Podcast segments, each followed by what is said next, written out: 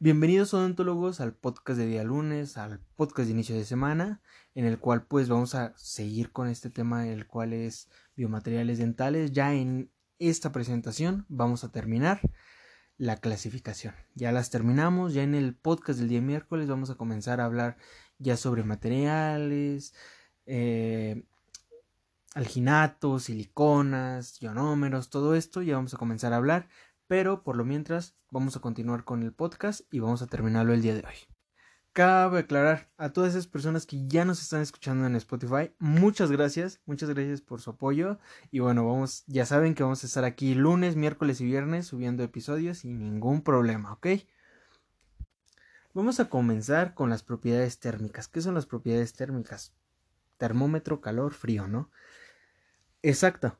¿A qué nos referimos con calor frío? Bueno, en el diente podemos encontrar y en toda la boca los cambios de temperatura bruscos, los cambios los cuales pueden ser utilizados pues en acción de distinta manera, ya sea como paciente o ya sea como doctor. Nosotros lo podemos utilizar en las pruebas vitales, las cuales vamos a hablar después sobre cuáles son las pruebas de vitalidad y como paciente lo podemos observar en nuestros cambios bruscos de temperatura en la alimentación, en nosotros estar comiendo una carnita asada con un taco caliente y después tener al lado nuestra coca con hielos, nuestra cerveza con hielos, es un cambio de temperatura brusco como no tienen idea. El cual decimos, ah, pues no nos afecta, no hay ningún problema, eh, no me duele, hasta que después lo vemos con esos problemas de sensibilidad en los dientes, es ahí donde decimos, ah, ahí está mi, mi cambio brusco de temperatura, ¿no? ¿Qué nos dice? Bueno, eh, teóricamente nosotros podemos ver que de 42 a 44 grados centígrados ya podemos realizar un daño en el órgano dentario como tal. Ya podemos realizar un daño pues que una o puede ser regenerativo o ya no. Entonces hay que tener mucho cuidado con eso. Como, como, doctor, como doctores, al momento de nosotros realizar tal vez una prueba de vitalidad, como también como pacientes, al checar en esos cambios. No digo que no pueden eh, unir esas dos cosas, esa, ese, ese refresco frío con esa carne caliente, ¿no? No, nada de eso. Solamente hay que tener ese control. Nos vamos al siguiente que son la producción de calor. Esto yo lo dividí en cuatro partes. En cuatro partes las cuales pues algunas tienen cohesión con la odontología y otras que son más específicas, generales en la vida cotidiana, que son muy muy pocas. Bueno, en la vida cotidiana son bastantes, pero al menos en odontología estos términos no los empleamos tanto, ¿ok? Nos vamos primero con la llama. No, no una llama de del Perú, no, una llama de, de fuego. Podemos ver que en la llama tenemos una combustión, la cual es ejercida por pues oxígeno y la cual colaboró una reacción química, la cual realiza pues una temperatura que aumenta, que aumenta y que puede puede llegar a afectar a distintas cosas. No vamos a decir que en el diente vamos a poner un encendedor o vamos a poner nuestro el cual, por ejemplo, usamos el soplete para calentar tal vez al momento de nosotros recortar la gota percha, al momento de obturar un conducto, pues obviamente no vamos a llevarlo directamente al diente, ¿verdad? Entonces ahí podemos ver que tanto como en odontología, pues no está en uso o está en deceso más bien, ya que no lo utilizamos. Nos vamos ya a la reacción exotérmica o reacciones químicas. Estos dos ejemplos los puse muy claros, ya que el primero es la polimerización de las resinas. Cuando nosotros empleamos luz, empleamos calor. Ajá. Nosotros empleamos un calor, el cual después produce en la resina una reacción química. A todo esto, pues obviamente eh, hay pros y contras, los cuales nos dice a qué distancia debemos de colocar la lámpara. No podemos colocar la lámpara encima del diente totalmente, porque pues no es bueno y lo vamos a ver después. No, no es muy bueno. Y en la siguiente lo vemos en el fraguado del yeso. Nosotros nos podemos dar cuenta al momento nosotros de vaciar un, una impresión que el yeso está como húmedo, como que se siente calientito. Ajá. Y esto es gracias al fraguado. eh, no vamos a sentirlo como tal si nosotros metemos antes de, de que concluya el fraguado ya, metemos nuestro dedo todo lleno en la impresión, pues obviamente no, lo vemos ya después hasta que nosotros retiramos la impresión como tal y nos sale ya el modelo, podemos observar que se siente pues húmedo, se siente eh, calientito a veces, entonces ahí es donde nosotros podemos describir. Después nos vamos al calor friccional. Esto lo podemos ver en factores del diente. Esto depende a veces mucho del diente, cuánto tejido hay que desgastar a todo esto. Y también los factores del operador. En los factores del operador depende mucho de nosotros, de la técnica que utilicemos, de cómo realicemos el corte, de qué manera lo realizamos, la fuerza ejercida. Después nos vamos al instrumento impulsor, la pieza que nosotros utilicemos. La pieza que nosotros utilicemos es muy y va a ser muy Em, digamos, va a diferenciar entre un buen corte a un corte mal desgastado. Ajá. La pieza, recuerden, tener una buena pieza de alta no es la clave del éxito porque no venden las piezas que digan, ah, si ya colocas la pieza, ya, ya, paciente, ya quedó, no necesita anestesia, nada más que mi pieza como es muy cara, pues es muy buena. No, no nos referimos a eso. Nos referimos a que las marcas, sus piezas de alta son caras, son elevadas el precio por sus componentes, son muy buenos, son muy finos y que nos provocan un buen corte. La revolución de las piezas va a cambiar dependiendo la pieza que compres, recuérdalo. Después nos vamos al instrumento cortante, el cual pues puede ser la fresa, la cual pues obviamente esto va a emplear desde nuestro instrumento impulsor. Si nuestro instrumento, nuestra pieza, no del diferente, el buen torque, la fresa no va a hacer su trabajo como debe de ser. Imagínense una fresa muy buena, DFS, de corte muy bueno, de una casa de fresas muy buena, alemana. Utilizarla con una pieza la cual no dé el torque suficiente, no va a servir de nada. No te sirve de nada tener una fresa de diamante súper costosa de muchos miles de pesos a tener una pieza la cual pues no ve el trabajo como debería de ser o no tener la presión exacta de nuestro compresor como debería de ser, ¿no? En la siguiente me voy a referir mucho al instrumento impulsor. La velocidad, la velocidad es muy, pero muy eh, buena, ya que eso nos va a ayudar al tiempo de trabajo en el cual vamos a realizar al momento de, pues, quitar tejido, al momento de, de nosotros remover la caries, la velocidad va a ser muy buena. Las revoluciones que nos dé por minuto van a ser impresionantes. En mi caso ocupo una pieza de alta WIH. Mi pieza de alta y la baja de baja son WIH y créanme, son muy buenas, no me dejan, como todos, no tenemos nuestra pieza que no nos deja, nuestra pieza que es la buena, que cuando compramos otra pieza decimos, "No, yo me voy con la viejita porque es la pieza que nunca me ha dejado." El torque es muy bueno. Sabemos que pues hay distintos sistemas de torque en cada pieza. No, no soy técnico de piezas dentales, nada de eso. Pero sé que pues dependiendo también los, los valeros son, son el torque que va a dar nuestra pieza y el ruido que va a realizar. Sabemos que hay piezas muy ruidosas que ya son muy mínimas, ya no, no todas las piezas ya todas son muy ruidosas. Pero sabemos que con valeros de porcelana he visto que hay valeros de porcelana los cuales hacen que la, la el torque de la pieza sea muy bueno y sea pasivo, que no haya tanto ruido. El sistema de refrigeración. Esto que nos dice que nuestra pieza no se caliente. he practicado con piezas las cuales se calientan, no sé por qué. No hay un sistema de refrigeración o irrigación más bien. Nosotros lo podemos ver en eso. La pieza va a llevar agua. La pieza desde el momento en que lo conectamos a la unidad va a estar llena de agua. Entonces esa pieza tiene que ser muy buena para que al momento de nosotros realizar todo esto no vaya a haber ningún problema de que se caliente la pieza de que ah ya me quemó. Por ejemplo, cuando nosotros utilizamos el micromotor para tallar algo pues que no debe de ser, se calienta y ustedes lo pueden ver, se calienta y te quema, te quema el micromotor. Entonces, para eso es un sistema de refrigeración. En la siguiente diapositiva podemos ver los instrumentos de corte. Eh, la agudeza del filo de las fresas va a depender mucho de una, de la marca y de cuándo le estés utilizando. Si tú utilizas una fresa ya vieja que ya has utilizado en distintos pacientes, no va a ser el mismo corte que la primera vez. Recuerden, no va a ser el mismo corte. El que nosotros tengamos una fresa de que ya pasó después de más de 10 pacientes, ya no estás cortando, ya nada más estás ahí jugando con tu fresa.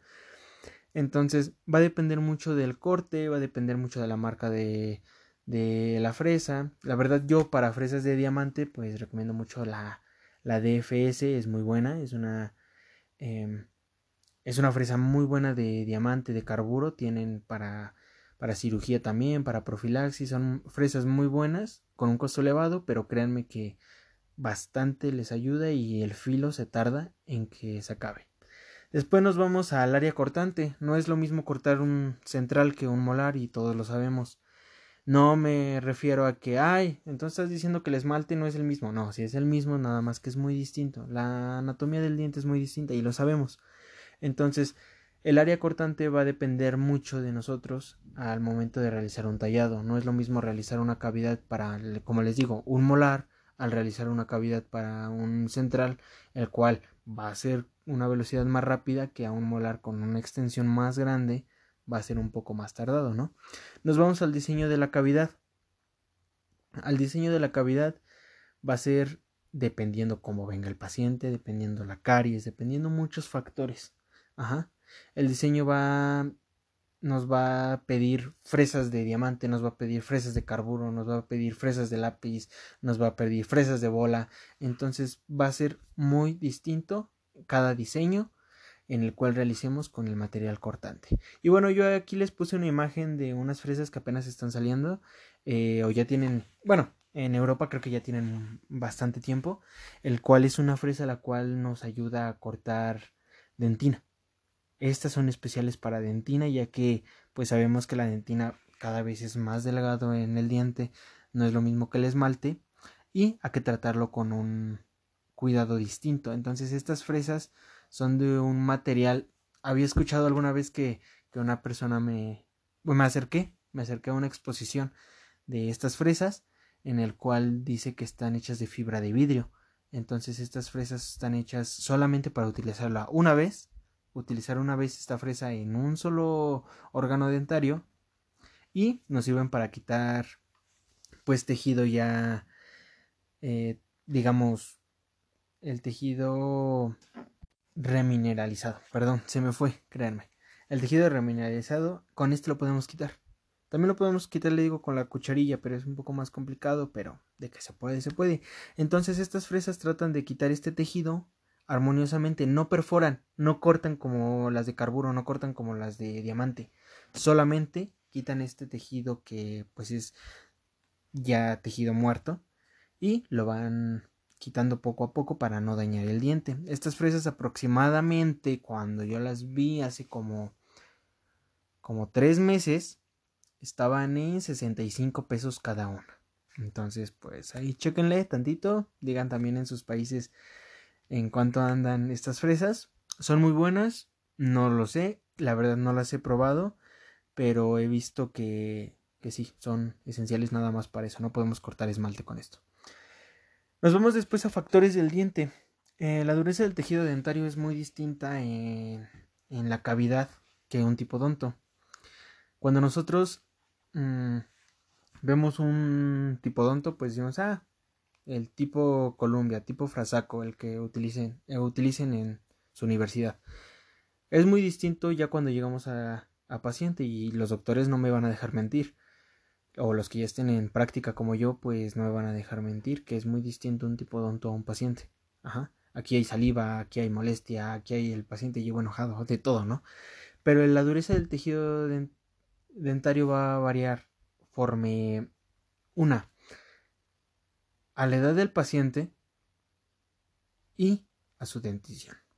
Sabemos que cuando nosotros tratamos a un paciente con una dentición temporal, es muy distinta a una dentición permanente por muchos factores, porque la cámara pulpar de la dentición temporal es enorme, porque es más cámara pulpar que diente, a veces dicen unos, eh, y en, en el adulto, en el adolescente, ya podemos ver que pues ahora sí la dureza del tejido ya se compone por el esmalte, la dentina, la pulpa, entonces es más grueso, es más, es distinto tallar, no vamos a poder meter. Imagínense, hagan la prueba. Bueno, no, no en paciente, no, no vayan a hacer locuras.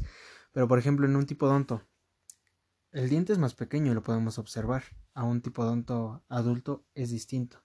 Al momento nosotros de colocar una fresa, ejemplo del 8, en un diente eh, de una dentición permanente, van a ver que una se va a ir de volada, pero todavía vamos a tener bastante diente. Pongan una del 8 en un paciente infantil con una dentición temporal, olvídense. La de 8 se va a llevar todo el diente, vas a, hacer, vas a tener que hacer ya pulpotomía y vas a tener que poner la corona al niño y bueno, ahí acabó todo, ¿no? Entonces, estos son los factores del diente. Nos vamos con los factores del operador. Esto lo dividí en tres. Presión del corte, técnica de fresado y factores cavitatorios. La presión del corte es la fuerza que nosotros ejercemos al momento de cortar. Nosotros no vamos a ejercer una fuerza de ¡ah! Como luego se ve en las caricaturas, ¿no? Que el dentista casi perfora, casi casi se vuela todo el maxilar o la mandíbula, ¿no? Entonces, no, nada de eso. Nosotros tenemos que tener esa precisión. Poco a poco lo vamos a desarrollando. No hay un libro que te diga, ah, si haces este truco, ya, ¿eh? Puedes desarrollar esa precisión del pedal y la pieza de mano, ¿no? Nosotros poco a poco nos vamos a ir familiarizando con ello. Nosotros vamos a saber que al momento nosotros de presionar el pedal a cierto punto vamos a ejercer tanta fuerza en la fresa. Y al nosotros al mover la mano de tal manera vamos a ejercer tanta fuerza. Nosotros al mover la mano a 90, 45 grados va a ser distinto el corte. A eso me refiero con la técnica ya de fresado. Eh, al momento nosotros de colocar la, la fresa, de colocar nuestra mano, porque ya ven, como estudiantes, como doctores, observamos mucho uh, que ahí nos estamos eh, revolcando, nos movemos para acá, para acá, porque no, no alcanzo a ver, que el molar de hasta allá no puedo tallarlo, que me necesito mover, ya casi casi te contorsionas totalmente para poder tallar, ¿no? Entonces aquí es la técnica de fresado. En los factores cavitatorios, pues ahora sí depende mucho de cómo venga uno, la caries y el paciente con la disponibilidad, ¿eh? Porque los factores cavitatorios pueden venir desde la propia cavidad nada más, que podemos observarlo en la diapositiva. En la diapositiva de número 11 podemos darnos cuenta que pues la, la caries ya es bastante grande que muchos van a decir, no, eso yo ya lo mando a extracción. Recuerden, no debemos de hacer extracciones entre más dientes tengamos en cavidad, mejor. Entonces, yo lo que haría sería quitar el área de la caries, la cual va a ser bastante. Em, esto se va a ir a una endodoncia, ya que voy a hacer... Lo más seguro es de que ahí hay comunicación pulpar. Entonces va a ser una endodoncia. De esa endodoncia vamos a hacer una incrustación y creo que ahí quedaría muy bien. Al menos esa es mi idea. Hay doctores que van a decir, no, es una corona o no, es un puente o quién sabe, ¿no? Ahí ahora sí es cada quien. Pero al menos yo ahí haría una endodoncia y después una extracción. Una extracción, una incrustación, ya ven, ya se me está quitando, se me está pegando lo extensión por prevención. Entonces, estos son los factores cavitatorios. A lo siguiente nos vamos con la energía eléctrica. Ya cambiamos mucho ya. Ya nos vamos a lo eléctrico. El bisturí eléctrico, muchos doctores lo ocupan, algunos no. Eh, yo lo he visto para... He visto la manera en la que lo realizan de dos formas. El recorte de, eh, gingival de, de encía al momento nosotros de hacer pues una restauración eh, vemos que tenemos que recortar encía, tenemos que hacer un diseño bonito. Pues he visto doctores cómo lo hacen con bisturí eléctrico, el cual es, es como si pasaras un lápiz, tal cual. Es pasas un lápiz, mm, de volada se va, nada más con tus pinzas de curación, vas quitando el tejido que ya que retiraste y vámonos. Pero si utilizamos el bisturí, he visto cómo los doctores eh, van poco a poco, hay que tener una medición perfecta Obviamente también en el bisturí eléctrico hay que medir primero. Pero ahí ya observamos así mucha sangre exagerado y dices, wow, wow, wow, ¿no? Tenemos que aspirar. Entonces es muy distinto ya. Ya la tecnología va avanzando cada vez más. y bueno, y ahí los bisturí eléctricos. En mi caso no lo he utilizado yo, de mi propia mano no, solo he visto cómo lo utilizan doctores, pero hasta ahí. Después nos vamos con la lámpara de blanqueamiento. Sabemos que la lámpara de blanqueamiento da exageradamente luces ultravioleta cañón, que al nosotros hacer un blanqueamiento sabemos que estamos dañando al diente. Y doctor que me diga, no, es que tú no sabes, yo hago un blanqueamiento así, no. O sea, persona que llegue y me diga, no, ¿qué crees que yo en mi blanqueamiento no tuve sensibilidad después? La verdad, mis respetos, ese doctor, quién sabe, o no te hizo un blanqueamiento la neta, o quién sabe qué te puso. Entonces, un blanqueamiento siempre va a haber una repercusión en el diente, siempre va a haber sensibilidad después, ya que una, el químico que están ejerciendo en ti, en tus dientes, y la luz ultravioleta la cual se está realizando. El blanqueamiento no es malo, hay pacientes que llegan y te dicen quiero un blanqueamiento se le explica al paciente por qué el blanqueamiento es bueno y por qué es malo, y de ahí ya es ahora sí condición del paciente si lo va a querer o no, pero siempre recuerden, hay que explicarle al paciente los pros y los contras, no a que nada más por vender más vamos a hacer un blanqueamiento y el paciente después va a decir, ay, ¿qué cree doctor? Me duelen mis dientes, ah, pues sí, ¿por qué? Porque sensibilidad. Entonces hay que ver eso, los pros y los contras y siempre tener informado a los pacientes. En la siguiente diapositiva nos vamos a referir con el factor químico, el cual es la adhesión. La adhesión es el significado que le damos cuando dos sustancias se unen al momento y tienen contacto. Ajá, se vuelven una. Eh, hice un pequeño esquema en el cual pongo el adhesivo, el adhesivo como químico, después pongo los adherentes, que ya es cuando ese químico se va a unir a una base como tal, ya por ejemplo al diente, ahí hay un adherente, el, el adhesivo y el adherente que es el diente, ¿no? Para ya formar pues una unión y la interfaz, que ya es cuando todos estos se unieron y creamos al final una interfaz. Después de todo de, de poner eh, un adhesivo, de colocarlo ya en la cavidad, creamos una interfaz de unión. Ajá, lo expliqué así rápidamente porque pues no es creo que tan complicado. En la siguiente podemos ver qué necesitamos para lograr una buena adhesión. Necesitamos la humectación del material, del adhesivo. En nosotros el colocar, ay, soy muy codo y con mi microbrush pongo poquito, no nos va a servir de mucho. Yo he visto cuando ponen los brackets que el poner un poquito adhesivo, y me lo ha dicho la doctora con, con la que, que trabajo, bueno, con la que aprendo, la que me enseña, esa doctora me enseña todo, todo lo que sé es gracias a ella, bueno, y de demás doctores. Pero ella me ha enseñado que al momento de poner adhesivo poco, no, no es este bueno, ya que ella así tal cual me dijo, ¿qué crees? Puse poquito adhesivo en ese bracket, ¿cuánto a que se va a caer? Y tal cual.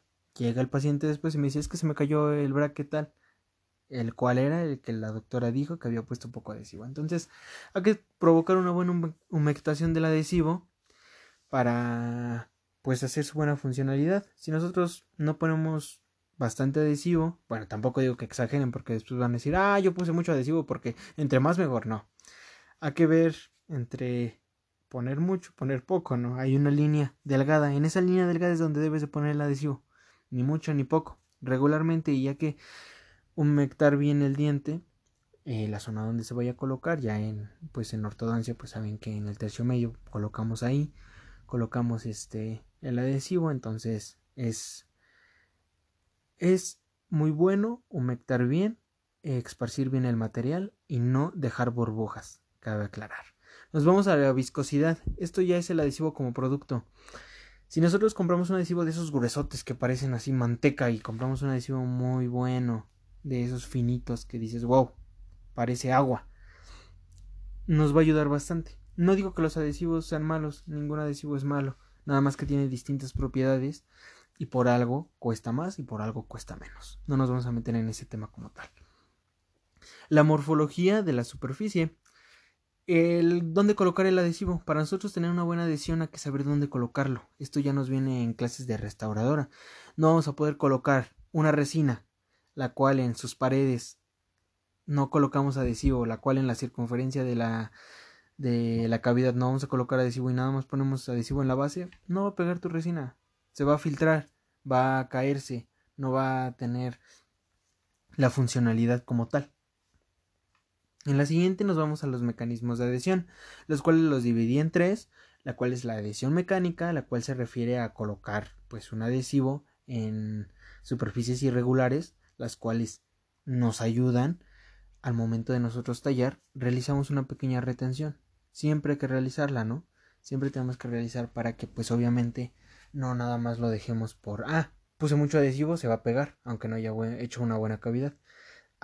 Esto va de la mano. La buena adhesión y la buena preparación cavitatoria para realizar un buen tallado. Nos vamos a la adhesión física. Esto nos dice que es cuando dos fuerzas pueden identificarse como secundarias, digamos, se unen. Lo voy a poner en un ejemplo muy, muy, muy básico, la prostodoncia. Cuando nosotros hacemos una prótesis superior, la prótesis para dónde se tiene que ir? Para abajo, ¿no? Se, cae. Ejemplo, porque van a decir, entonces tú no haces buenas prótesis. Exacto. Esto ya depende mucho, ahora sí, de muchos factores, ya lo vamos a ver en un, en un podcast aparte, pero quiero darles este pequeño ejemplo brusco, absurdo. Nuestra prótesis de abajo, la inferior, no se va a ir para arriba. ¿Por qué? Porque hay física, hay gravedad. Esto es lo que nos ayuda. Estas son las dos fuerzas que hay que identificar, las fuerzas secundarias. La gravedad. La prótesis de arriba se va a ir para abajo, obviamente. La prótesis de abajo no se va a ir para arriba, pero hay gravedad. Obviamente una prótesis buena no se tiene que salir, no se tiene que caer, no se tiene que estar chispando cada rato. Si, si conoces un familiar o un paciente te llega y te dice, no, eh, ¿qué cree? He ido como con 20 mil doctores y de esos 20 mil doctores eh, no queda mi prótesis porque se me sale cada rato, tengo que ocupar mucho pegamento, tengo que ocupar mucho adhesivo para prótesis. Ahí está.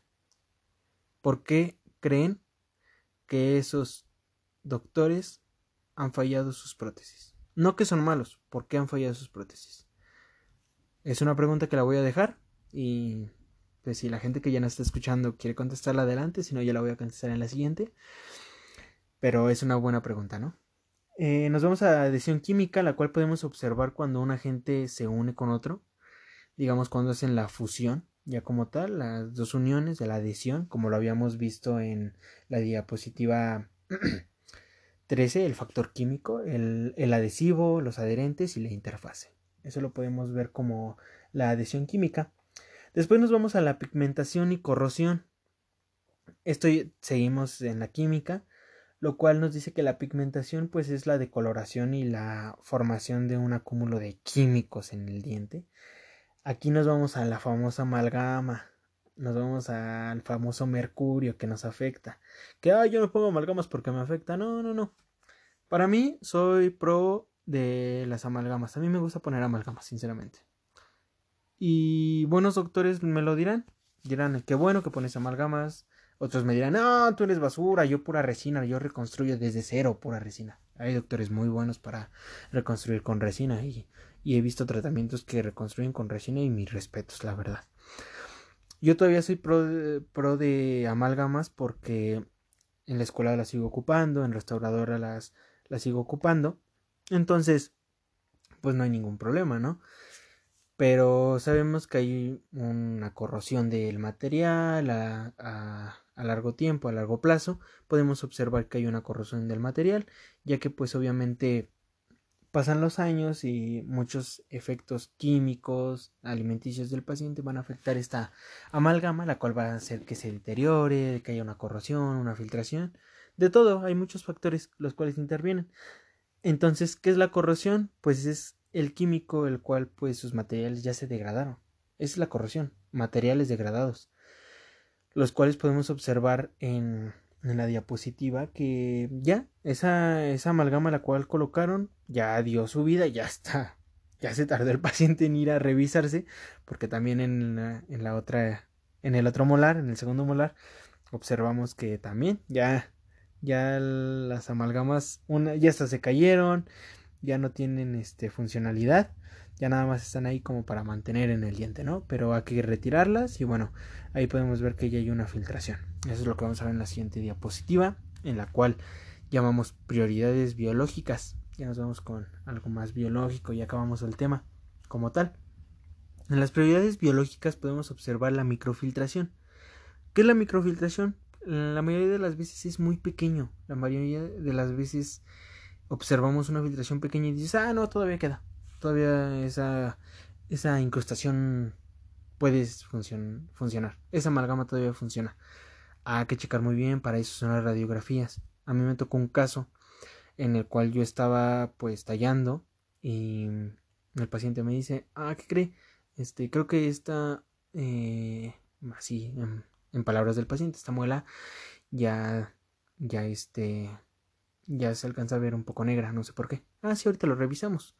El tratamiento lo terminamos, después nos seguimos con el diente que él me decía, el órgano dentario, el cual era un molar, un segundo molar inferior, del lado izquierdo, todavía lo recuerdo, el cual me decía que, que ya veía que tenía puntitos negros. Y sí, veíamos que había pequeños puntos de filtración ya en la amalgama.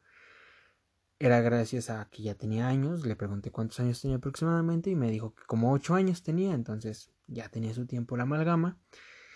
Y yo le dije al doctor, en ese entonces le dije, doctor, ¿qué cree? ¿Puede venir?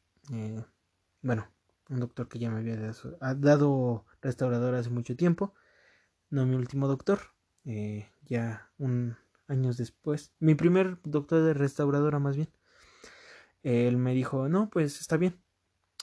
Y dije, ah, caray. Le digo, es que tiene puntos de filtración. Eh, sí, hay que tomar la radiografía. Entonces eso es, la radiografía, acuérdense, es la base de que nosotros podemos observar el diente. Sin una radiografía no podríamos saber nada. Saco la radiografía y olvídense. La cavidad se veía 100% ya con caries. Total. Le digo al doctor que cree, mire, se ve así, a que observarlo. Y ya me van a decir, no, radio lúcido, radio opaco. Sí, ya sabemos, tranquilos. Entonces le digo al doctor, sí, ya se alcanza a ver que, que pues hay una extensión bastante amplia. Me dice, bota la amalgama, la botamos, al momento de botarla, olvídense, caries por todos lados cuando teníamos puntitos pequeños. En la imagen lo puedo representar en la diapositiva 17 cómo se ve un punto negro, el cual se ve caries. Y pues yo creo que más seguro una o ponemos una amalgama o ponemos una incrustación en esa, al menos en ese diente, en ese primer molar.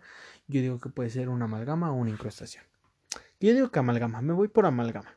Pero si nos vamos a ver interproximal de con el segundo molar, pues ya vemos que se alcanza a ver una pequeña, ya lo habíamos dicho, una corrosión y una pigmentación de la amalgama en esa imagen, la cual ya está en interproximal y yo creo que ahí hay caries, ¿eh? Yo creo que ya hay caries. Y nada más así de puro ojo en la imagen yo digo que hay caries. No lo sé. En lo demás, nos vamos a los efectos tóxicos. Esto ya no es tanto como como en odontología, ya que pues obviamente nuestros materiales ya pasan por un estricto control para, para ver si son buenos o malos para, para la humanidad, ¿no? Eh, esto lo dividí en tres, en tres partes, el, la toxicidad in vitro, la cual pues se realiza por muchas pruebas, es lo primero que se realiza, eh, medicamentos, todo eso, los medicamentos, pues vemos que lo utilizan mucho en animales, hacen las pruebas en animales, digamos el error, el error y la prueba de errónea y la buena, ¿no? Lo realizamos en animales, pero en odontología he visto que lo realizan mucho en dientes ya extraídos, en dientes ya no vitales, dientes los cuales ya dieron su, su vida, ¿no? Para la ciencia. Y eh, podemos ver que en la toxicidad in vitro, pues es las pruebas que se realizan. Por ejemplo, yo voy a sacar un ionómero que cura todo que cura la caries, que cura la desmineralización, que regenera el diente, todo. Un ionómero súper. Ahora sí. De milagro, ¿no? El ionómero milagroso le podríamos poner. Entonces, este ionómero tengo que ponerlo con prueba de 40 dientes, en un ejemplo. Entonces tengo que ver qué ion, por qué el ionómero afectó al número 39, por qué el ionómero afectó al 20. Esa es la prueba in vitro. El número de pruebas que hacemos para ver que yo número, por qué mi yo número afectó a tal diente, este diente provenía de un paciente tal, un paciente con una enfermedad, no lo sé. Son muchos factores los cuales vemos. Eh, la toxicidad de segundo nivel ya es qué tan fuerte puede ser como tal el, el, este, el producto y qué nos puede afectar. La, el tercer nivel de toxicidad ya es a qué sectores de la población puede llegar a afectar. Hay sectores vulnerables, por ejemplo, los que son, un ejemplo muy absurdo, los que son alérgicos al, al látex y pues por obviedad tenemos que utilizar guantes de nitrilo, pues ahí es un ejemplo muy claro, ¿no? Obviamente ya en biomateriales dentales es muy raro el caso en que un paciente diga, hijo, no, es que yo soy alérgico al yo no tipo 2, pero me puede poner el 1. Y tú así de, ah, son los mismos, señor.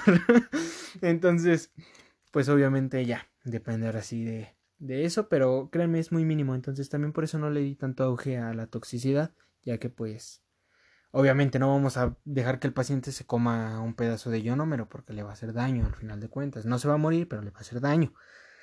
Una intoxicación que no lo queramos y pues bye bye, ¿no? Pero por eso no le di tanto auge a esto de toxicidad. Y bueno, este es el fin del podcast, del podcast de día lunes. Muchas gracias a todas esas personas que ya están escuchando el podcast en Spotify en Anchor. Muchas gracias. Acuérdense que ya están en todas las plataformas. Eh, búsquenlo como Don't to My Life. Si no tienen Spotify, si no tienen Anchor, si me están escuchando en otra plataforma, en Google Podcast también, ya próximamente en Apple Podcast, estoy ahí checando algunas cosas ya que no dan autorización tan rápido los de Apple, pero eh, ya hay personas que me escuchan. Muchas gracias por estarse suscribiendo al podcast. Llevamos poquitos podcasts y ya hay gente que me escucha y eso me alegra bastante para que siga haciendo mi trabajo. Se los agradezco bastante. Recuerden podcast todos los lunes, todos los miércoles y todos los viernes. Sin parar, vamos a estar aquí dándoles un poco de información, vamos a nutrir la educación. Y bueno, compártanlo con todos sus amigos, compartan las diapositivas, ya saben, sin ningún problema. Obviamente no, no me hagan este, no me roben mis diapositivas o al menos denme un poquito de crédito. A todo esto, pues obviamente quiero aclarar que imágenes que, que yo pongo en mis diapositivas, información que pongo, pues no es mi intención en ningún momento infringir, infringir con los derechos de autor, en ningún momento. Así que, pues, si algún autor que me diga, ah, esta foto la tomé yo, adelante, sin ningún problema. En ningún momento yo es mi intención infringir. No lo hago a cambio de nada, no lo hago por dinero ni nada de eso. Yo lo único que estoy dando es información y bueno, espero que les guste mucho el podcast, apóyenlo. Em, cada vez pues creo que estamos un poco mejorando esto. Acuérdense, en la página de Facebook subimos todo, subimos el podcast, de hecho ya está ahorita, ya están las diapositivas en Facebook, las pueden ver. Si ustedes las quieren obtener, mándenme un mensaje a la página de Facebook, yo les mando la diapositiva, el podcast que ustedes quieran, yo se los voy a mandar a su correo sin ningún problema, sin ningún costo, aquí nada de eso. Y también síganos en Instagram, ahí también andamos muy activos, en Twitter también. Y bueno, muchas gracias por estarme escuchando y nos vemos en el siguiente podcast. Bye.